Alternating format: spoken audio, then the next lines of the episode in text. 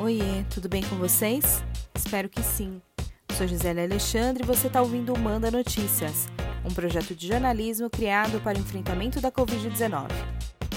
As fake news, infelizmente, não param de surgir nas redes sociais. O problema é que quando as notícias falsas tratam de um assunto de saúde, as consequências podem ser fatais. Recentemente circulou nas redes sociais um vídeo onde um homem afirma que as cascas da laranja e do limão serviriam para curar ou para prevenir a Covid-19, já que, de acordo com ele, essas duas frutas teriam os princípios ativos da ivermectina e da cloroquina.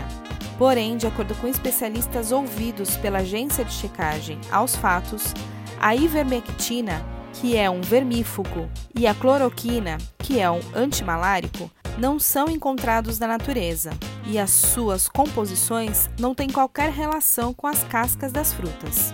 Nós já falamos bastante aqui sobre a cloroquina e explicamos que, apesar de algumas pessoas acreditarem que esse medicamento pode ser eficiente no tratamento contra a Covid, de acordo com vários estudos científicos, isso não é verdade. Inclusive, o uso indevido desse medicamento pode piorar os sintomas e até levar à morte. Sobre a ivermectina, que é uma substância encontrada em medicamentos contra vermes, apesar de ser a primeira vez que falamos dele aqui, não é a primeira vez que ele é indevidamente indicado para o uso da Covid-19.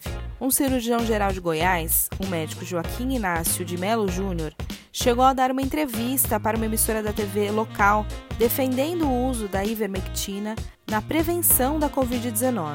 Durante a entrevista, um médico chegou a dizer que estava com a Covid-19, mas que não tinha sentido sintomas por conta do tratamento com esse medicamento. Porém, dias depois de aparecer na TV, ele foi internado na UTI, o que acabou comprovando que o que ele defendia não era eficiente.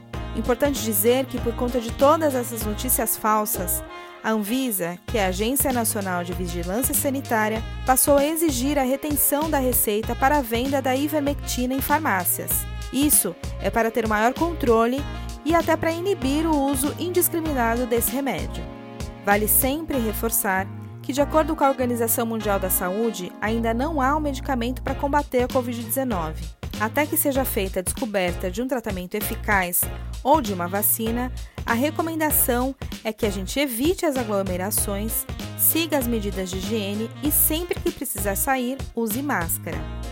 Eu vou ficando por aqui e se você ainda não recebe o Manda Notícias semanalmente no seu WhatsApp quer ser incluído na lista de transmissão oficial, manda uma mensagem para mim no número 11 9 8336 0334. Você também encontra todos os episódios do Manda Notícias no Spotify, no podcasts da Apple, na Rádio Mixtura e no Facebook. Beijo grande, fique em casa, vai passar.